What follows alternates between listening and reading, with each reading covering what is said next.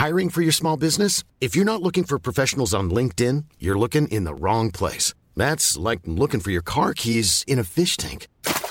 LinkedIn helps you hire professionals you can't find anywhere else, even those who aren't actively searching for a new job but might be open to the perfect role. In a given month, over 70% of LinkedIn users don't even visit other leading job sites. So start looking in the right place. With LinkedIn, you can hire professionals like a professional. Post your free job on linkedin.com slash people today.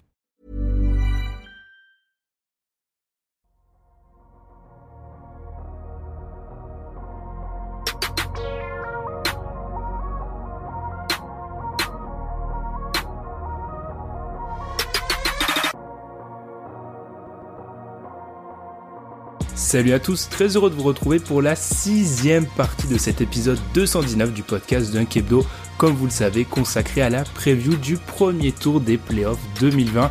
Allez, on, continue, Madiane, déjà grillé qui était avec moi, mais Madiane, là, ça commence à devenir dur même pour moi, je t'avoue. Mais là, on a mm. une bonne série qui nous attend entre Rockets et Thunder, mais bien sûr, je, ne, fais, je ne fais même pas une présentation en, en bonne et due forme. Déjà, bonjour Madiane pour commencer.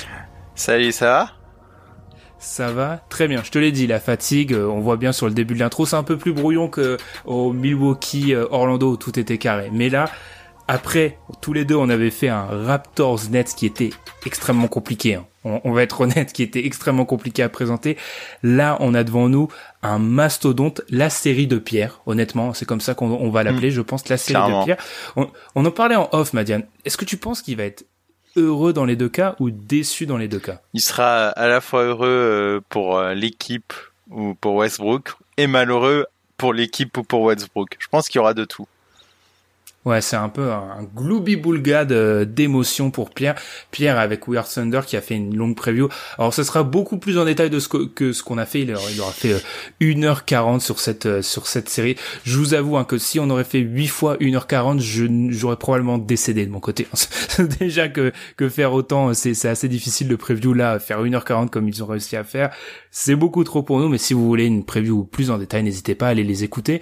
Nous, on va démarrer notre preview dans quelques instants. Avant ça, le rappel, comme à chaque épisode, n'hésitez pas à nous suivre sur les plateformes de podcast, Spotify, Deezer, Apple Podcast, Podcast Addict, etc.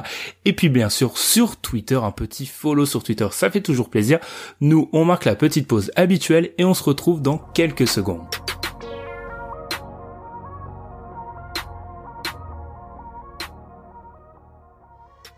Les Houston Rockets, tête de série numéro 4, affrontent le Thunder d'Oklahoma City, tête de série numéro 5. Les Rockets cette année et le Thunder ont terminé avec le même bilan. 44 victoires pour 28 défaites. Les Rockets, c'est la sixième attaque NBA et la 15e défense. Le Thunder, septième attaque, septième attaque oui, et 17e défense, 2-1 dans la saison pour le Thunder. Et oui, alors je, on n'a pas encore, j'ai pas encore fini de faire toutes les fiches de mes previews, mais je crois que c'est la seule fois où la tête de série basse a gagné l'affrontement en saison régulière. C'est ce qui est déjà important, dont un match, hein, euh, le troisième match de cette série, où le Thunder était remonté d'un déficit de 17 points. Donc euh, assez assez intéressant à noter. Comme à l'accoutumée, on on débute par un petit retour sur l'équipe dans la bulle. Madiane honneur aux Rockets. Alors Rockets, comment je pourrais résumer ça en une phrase? Je dirais grosse impression dans la bulle par séquence, le micro ball mis en, en avant par euh, D'Antoni, mais la grosse tuile Westbrook. Clairement, la très grosse tuile Westbrook, euh, où on ne sait pas en fait, euh, on n'a pas encore de calendrier de son retour avec son quadriceps qui, qui visiblement ne lui permet pas pour l'instant de de participer au premier match de sa série, sachant qu'en plus c'est des séries plutôt rapprochées euh, qu'on va avoir euh, dans la bulle. Il n'y aura pas de, de gros espaces entre les matchs. Ça peut très vite lui faire manquer deux, deux, deux matchs. Et ça, ça pourrait faire plutôt mal euh, aux, Rockets. Euh, au-delà de ça, euh, les Rockets dans la bulle ont continué effectivement à dérouler leur micro-ball. là où ils m'ont quelque part très inquiété, c'est c'est sur la, la mire offensive. clairement, où ils ont mis des points, certes, mais leur offensive rating est quand même plutôt bas comparé à ce qu'on aurait pu s'attendre. Euh, petite question, à ton avis, où est classé leur offensive rating dans la bulle? Sur 22, j'ai un peu triché parce que j'ai beaucoup préparé certaines stats, mais celle-ci je l'ai pas vue, je dirais allez 14, 12. Ils sont dans les trois et dans les quatre derniers. Euh, ah ouais. Il y a, il y a que les Lakers, le Thunder et les Wizards. Le, il y a que les Lakers, le Thunder et les Wizards qui ont fait pire. Le Thunder, on y viendra après, mais en tout cas, les Rockets sont un offensive rating extrêmement bas comparé à ce qu'on aurait pu s'attendre. Et à l'inverse, finalement, ils ont beaucoup mieux défendu dans la bulle que à l'accoutumée. Donc, est-ce que c'est un effet d'échantillonnage sur les sur les huit euh, huit affrontements qu'ils ont eu dans la bulle? Il y a eu aussi pas mal d'expérimentation. Euh, il y a eu des matchs où ils y sont allés en tong, ok, donc ça peut expliquer aussi. Mais les voir à cette place-là, quand même, où ils sont dans les derniers de la bulle, euh, ça m'a un peu interpellé. Alors c'est ce que euh, c'est ce que j'ai pu dire notamment sur la précédente preview. Si les auditeurs ont écouté la précédente preview, euh, il y a eu aussi pas mal de shooters qui ont eu besoin de régler la mire en fait. notamment, on en discutait par rapport aux repères du public. C'est-à-dire que c'est pas la même chose en fait de shooter euh, quand t'as pas les mêmes repères derrière, quand tu vois pas le public derrière, quand t'as les espèces ben de, en fait t'as pas un stade en fait, t'es dans une espèce de salle un peu un peu bizarre. Donc il y a aussi pas mal de shooters qui ont eu du mal à se repérer dans cette bulle et euh, on peut on peut se dire qu'il y a eu cet effet-là, certes. Néanmoins, ça reste inquiétant et que si cette équipe n'arrive pas à régler la mire euh, très vite durant ces playoffs, ils vont ils vont faire face à de grandes difficultés. Le tout, t'as dit cette panne offensive, alors que d'un point de vue individuel, James Harden a fait un retour sur les parquets NBA. Tony Truant, il est à quoi? Il est à plus de 30, presque, ouais, il est aux alentours des 35 points. Il est au-dessus des 53% au tir, presque 9 passes. Enfin, il a été très fort Harden. On va pas se mentir, c'est autour que ça a été un peu plus difficile. On va y revenir quand on fera la preview euh, pure et dure, mais c'est aussi un résultat de l'absence de Westbrook qui pose des problèmes au niveau de déjà la l'usage, la, le, les ballons que vont recevoir que va recevoir un, James Harden qui va peut-être être un peu trop omniprésent et on sait que c'est c'est un curseur qu'il faut savoir régler côté Rockets et c'est un des problèmes de cette équipe ces dernières années. Quand on fait trop de James Harden, ça marche plus. C'est à ces moments-là qu'ils se sont tapés des murs en playoff. Et puis c'est aussi peut-être euh, une adaptation à ce micro-ball qui a été mis en place. Faut pas oublier que le moment où on arrête la saison, ça fait que quelques semaines que cette version un peu euh, extrême qu'a mis en place Mike D'Antoni, euh, enfin ils ont pas eu le temps vraiment de les traîner. Donc on est encore peut-être sur une, phase de rodage, on, va y revenir. Côté Thunder, tu l'as dit. Euh, alors moi personnellement, avant de te donner la parole, j'étais un peu inquiet pour le Thunder parce que on était on était clairement sur une équipe qui avait fait mentir tous les pronostics. Très belle histoire et j'avais très peur qu'en fait c'était un momentum et qu'il allait voilà se casser la tête, que l'effectif de Billy Donovan allait se casser la tête une fois que la saison allait reprendre. Preuve que non, ils ont réussi à accrocher cinquième strapontin.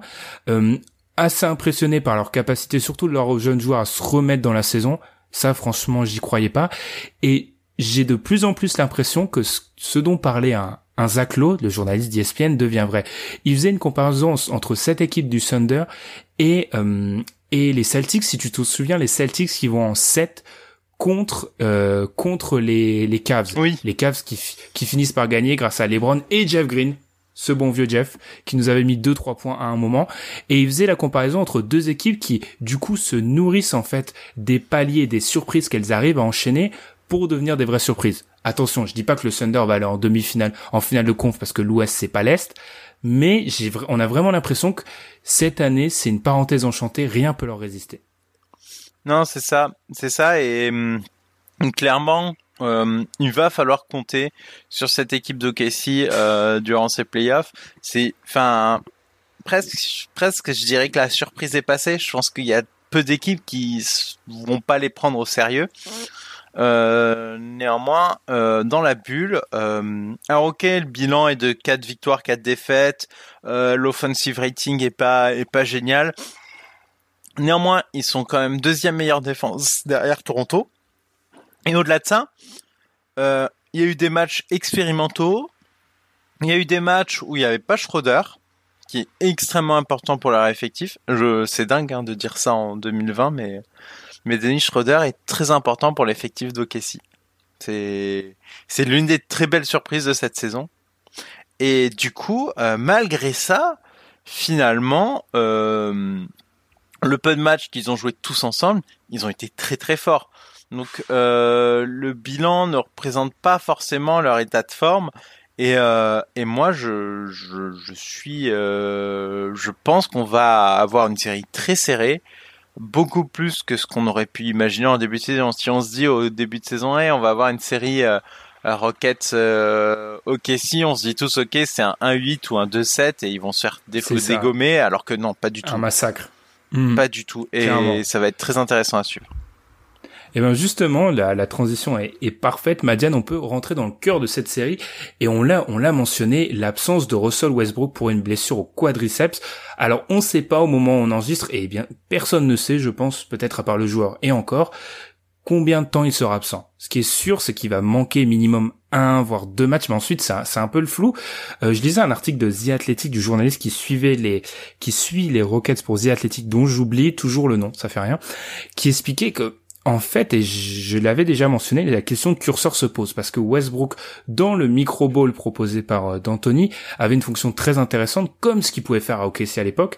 C'est lui qui prenait les rebonds et augmentait le tempo. Et on pouvait voir que quand Westbrook sort du terrain, bah, le tempo des euh, mécaniquement, le tempo du côté des Rockets descend et on joue un peu plus d'Arden, le jeu est plus lent, etc. Et que bah, je crois qu'il y a quand même un lien avec ce que ce dont tu parlais, c'est-à-dire une attaque un peu plus à la peine. Bah, c'est aussi parce qu'il y a moins ces paniers faciles en transition liés à Westbrook. D'où ma question, Madiane. Comment les Rockets font pour se dépêtrer de ce Thunder à qui tout réussit sans Westbrook? Et c'est là où euh, moi j'ai un peu peur pour eux. Euh, parce que euh, nos amis du Thunder ont un, deux grands pivots bien bien et bien lourds à jouer en la personne de Steven Adams et Nerlens Noel et à partir de là moi, j'ai un peu du mal à les voir euh, à les voir euh, s'en sortir en fait au rebond, au moins dans les premiers matchs de la série, parce que Westbrook avait vraiment euh, cette capacité à aller chercher des rebonds à la fois défensifs et offensifs, euh, alors que tu n'as pas de pivot, euh, pour justement soulager ce contre, enfin cet effet négatif du micro ball. Et là, ils ont plus plus cet effet-là qui va fonctionner. Et là, j'avoue, euh, j'ai du mal à, à, voir ce qu'ils vont faire parce que euh, je justement Chris Paul en fait euh, exploite très bien euh, les faiblesses d'un mauvais pivot. Donc tu peux pas venir euh, poser n'importe qui en fait dans la raquette en disant bon ça va le faire, il va m'attraper des rebonds, ça ça marchera pas. Et à partir de là, euh, moi je pense que tu es obligé de continuer euh, sur la tendance, euh, la tendance microball à fond, en espérant euh, peut-être que par le fait que toi, au moins offensivement, tu shootes de loin, euh, pouvoir générer des rebonds longs qui seraient hors de portée de, de Steven Adams. Et pareil en défense, peut-être euh, essayer de forcer des shoots un peu plus loin pour éviter d'avoir un Steven Adams qui sécurise ta raquette et qui te sort un 20-20 pendant la série. Alors j'avais un petit peu les, les mêmes peurs que toi, mais je, en creusant les stats, puis en regardant, en lisant, en écoutant à, à droite à gauche, on voit quand même, et l'impression sur le terrain le, laisse transpirer, le Thunder n'est plus l'équipe au rebond offensif, principalement au rebond offensif, hein, et globalement au rebond qu'elle a pu être. Alors bien sûr, contre les Rockets qui jouent avec euh, bah, 100 joueurs au-dessus de 2-5, ça va être compliqué, et c'est sûr que c'est pas un secret de voir euh, les Rockets derniers de la bulle au pourcentage de rebond. Mais en fait, quand on, on creuse cette stat, parce que sans, si on s'arrête, euh, si on s'arrête de, de, base en voyant ça, on dit bon, ok, la, euh, ils perdent la plupart du temps le bataille des rebonds, mais ils la perdent parce qu'en en fait ils prennent aucun rebond offensif, ce qui est logique parce que t'as aucun joueur qui peut venir contrôler la raquette euh, de l'autre côté. Par contre, au niveau des rebonds défensifs, grâce à ce système qui notamment euh, laisse Westbrook se libérer pour prendre des rebonds, bah ils sont loin d'être ridicules les Rockets. Alors certes, encore une fois, ils se classent euh, dans parmi les moins bonnes équipes, mais ils sont ils sont pas sous terre en fait, comme ce qu'on pouvait leur annoncer. Ensuite, par rapport à la défense globale des grands, il y avait un article très intéressant du blog de SB Nation des Rockets qui montrait qu'en fait, d'Anthony quand il a mis en place le microball, il avait quand même anticipé ces, faiblesses-là et il avait notamment et il y avait des analyses du match contre les les Lakers très intéressantes qui montraient que bah prise à deux systématique euh, où Jeff Green ou les bons défenseurs au poste que sont Jeff Green, Covington, j'ai dit quand même bons défenseurs au poste Jeff Green 2020 c'est incroyable, Covington etc qui euh, force les autres joueurs à prendre des mauvais shoots. Enfin bref, je suis pas si inquiet que ça par rapport au, rebond en fait. Je pense pas que Houston peut perdre la série sur les rebonds. Alors, je pense, je pense que les, les matchs où il y aura pas Westbrook, ça risque d'être un problème. Moi, je pense qu'au retour de Westbrook, c'est, c'est un aspect qui posera beaucoup moins de problèmes et clairement, ils se sont adaptés. Moi, moi, ce qui m'interroge, c'est la viabilité de ce système sans Westbrook parce que je trouve qu'il t'apporte mm. quand même quelque chose de supplémentaire que personne d'autre ne peut faire, euh, je pense, hormis lui. Moi, je pense que clairement, tu peux pas jouer le micro-ball euh, sans, sans un joueur euh, aussi fort que lui et aussi aussi dominant athlétiquement sur le terrain. Euh, moi, ça me ça me fait peur. Effectivement, à partir de son retour, j'aurai moins d'interrogations et je vois un peu moins Steven Adams faire un faire un chantier rebond, surtout qui est pas connu non plus pour nous sortir euh, à la Drummond des des 20-20 quoi. Donc c'est pas c'est pas le joueur dominant au rebond qui qui va te tout t'attraper.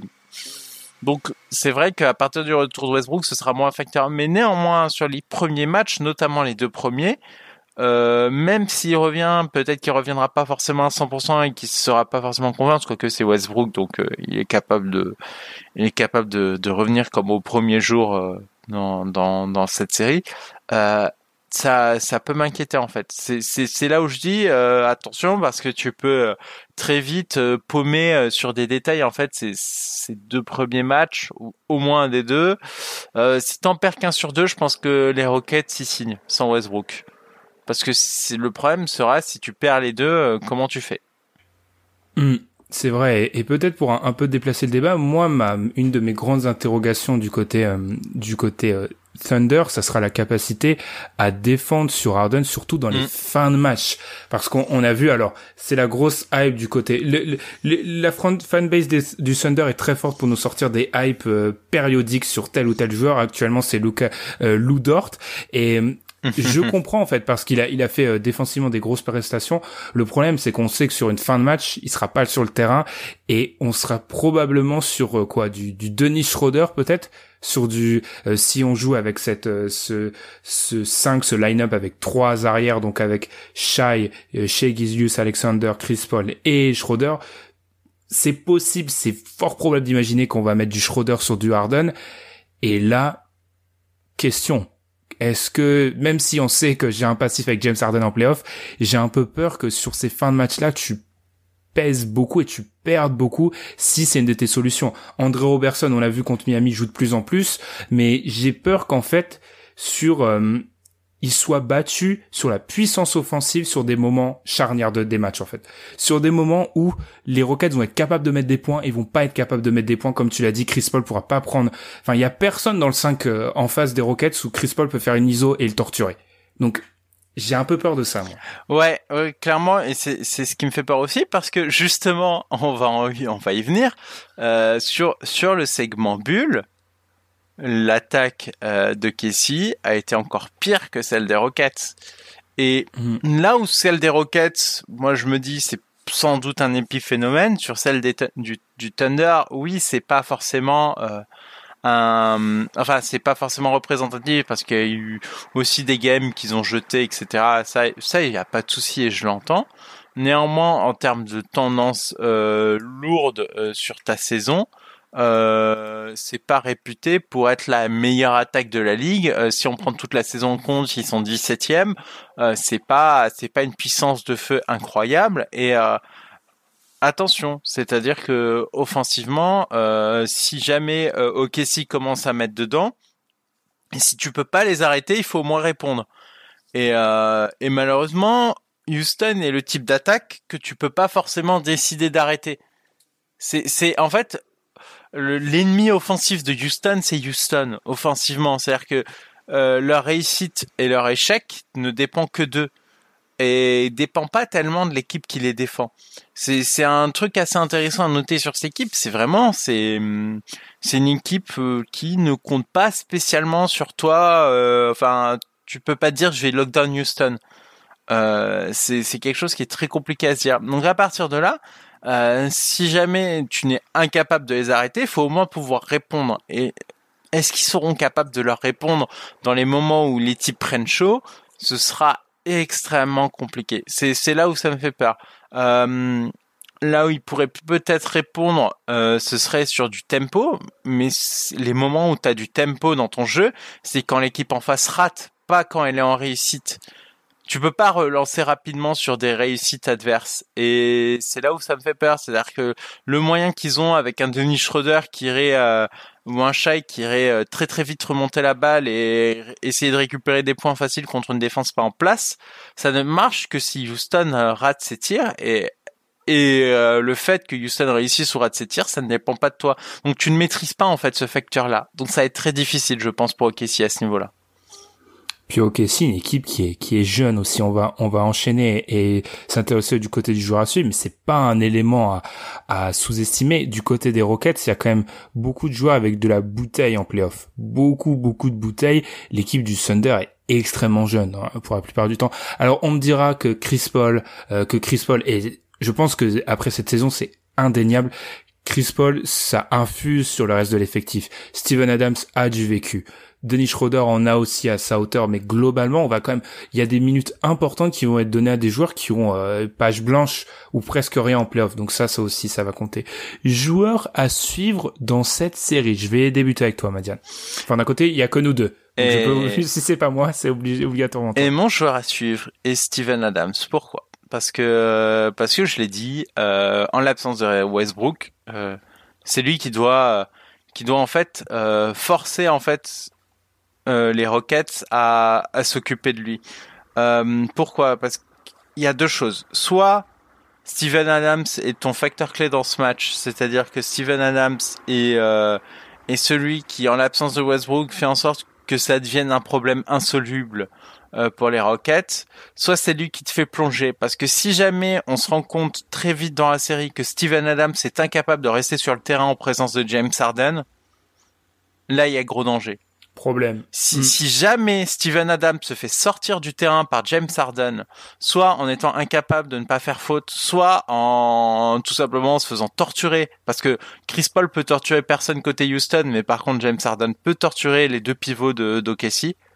Et euh... peut torturer toute l'équipe en fait en face. Ah, il peut faire très mal, hein, clairement. Euh, mais ne serait-ce qu'un switch sur Chris Paul, je crois pas que Chris Paul est en état physique de, de défendre un James Harden, par exemple.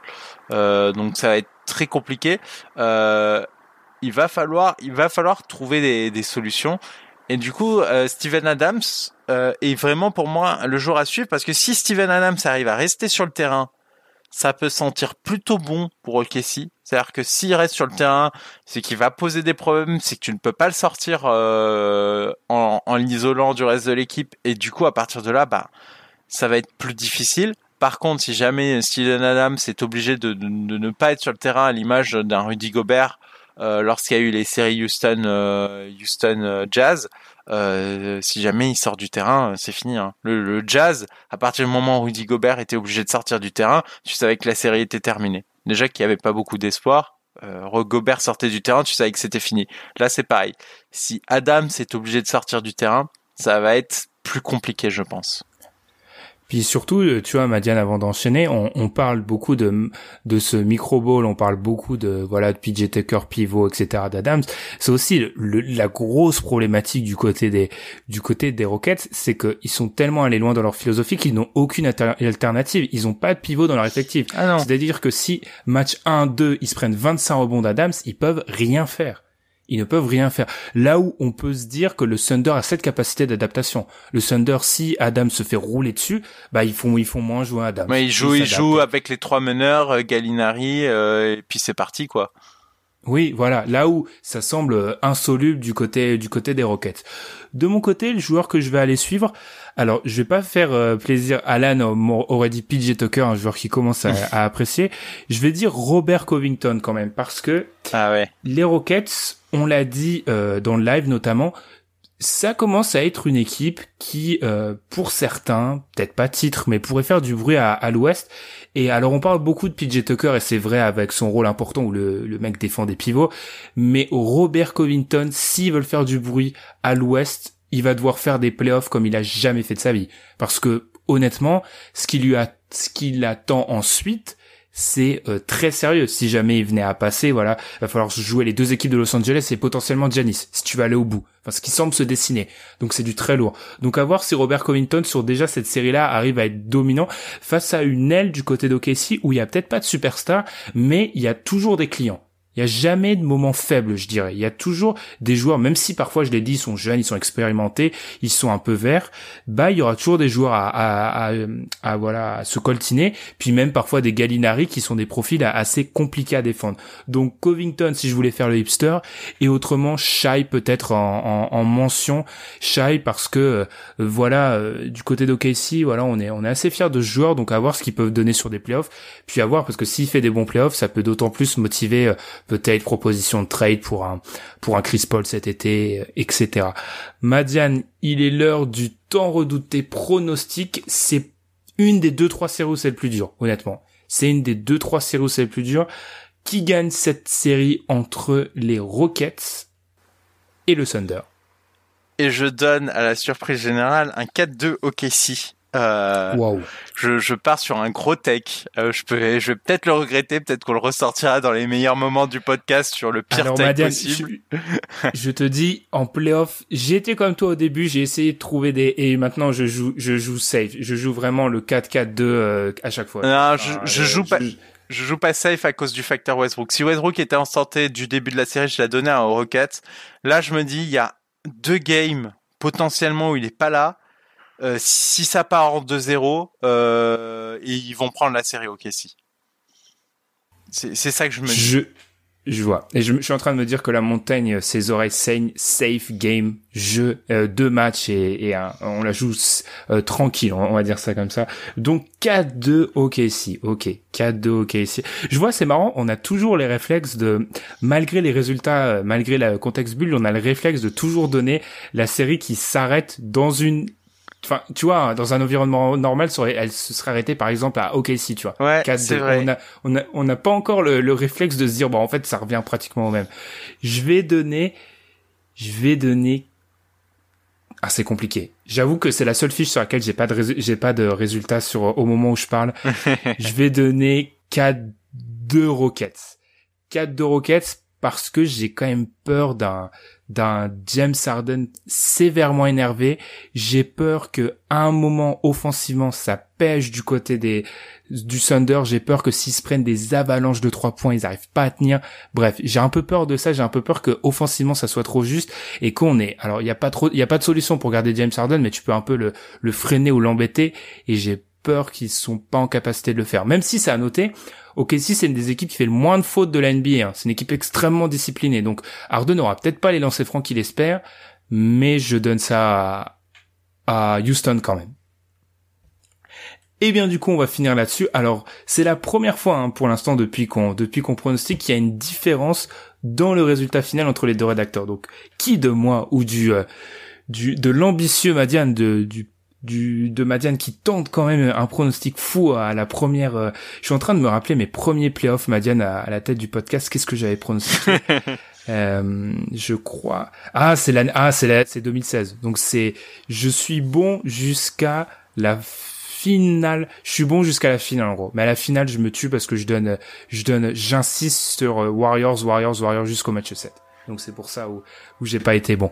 Et ben c'est sur c'est là-dessus qu'on va finir cette émission, cette sixième partie de ce podcast en longueur qui va bientôt se finir demain, mardi, avec les deux dernières previews. D'ici là, on vous souhaite bah, une bonne première soirée de playoff pour ceux qui nous écoutent en ce lundi soir. Et puis on se retrouve dès demain pour la suite et la fin de cet épisode 219. Salut et à demain. Salut